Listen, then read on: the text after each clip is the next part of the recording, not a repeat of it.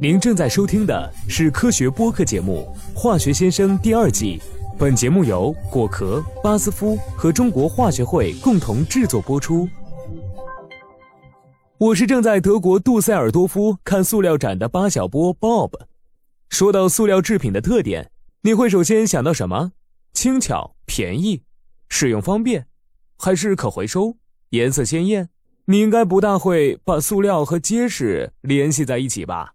但塑料一旦结实起来，真的很硬气。不少生活中常见的塑料制品看起来都不那么结实，尤其是那些设计成一次性使用的包装类产品。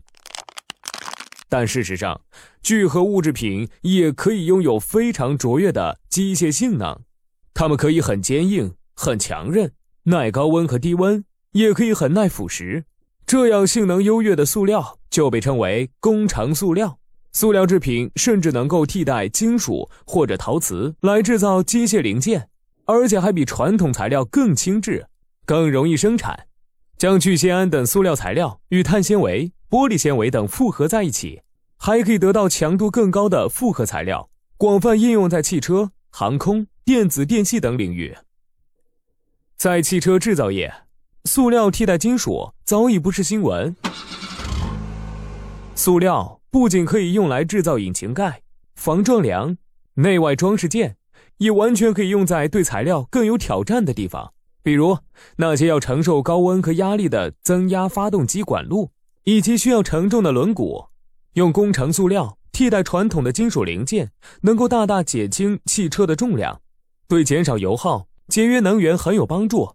同时，这些塑料也可以比金属更耐腐蚀。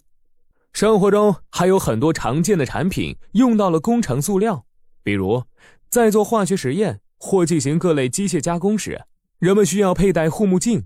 护目镜采用的就是一种有良好机械性能的塑料——聚碳酸酯。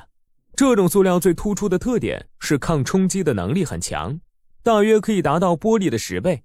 能很好的抵挡机械作业中可能飞溅出来的碎片，绝不会轻易碎掉。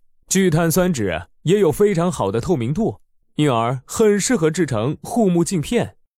在消费品中也有不少为了提高品质而采用工程塑料的例子，比如乐高塑料拼插积木。这些积木块是用 ABS 树脂制成的，合成这种聚合物。要用到三种不同的单体：丙烯腈、丁二烯和苯乙烯。ABS 就是由这三种分子的缩写拼成的。ABS 注塑零件的尺寸稳定性很好，因此塑料积木们能准确地拼插到一起。这种塑料的硬度和强度都很出色，而且制成的产品表面光洁，也很容易做成不同的颜色。这些小塑料块远比人们想象的更加结实。曾有人做过实验。发现二乘二的乐高积木块在被压垮之前，平均能够承受超过四千牛顿的力，也就是说，差不多要七个成年人合力才能把它踩扁。面对如此结实的塑料，也难怪一脚踩上去会那么疼了。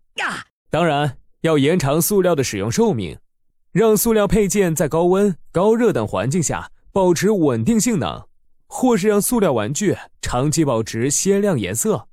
还离不开塑料添加剂的功劳。关于塑料添加剂，我还能聊上一整期，您想听吗？您在日常生活中遇到过哪些化学问题？欢迎向化学先生提问。您可以关注果壳、中国化学会或巴斯夫的官微并留言，或发邮件至 social media at basf dot com。BASF, we create chemistry.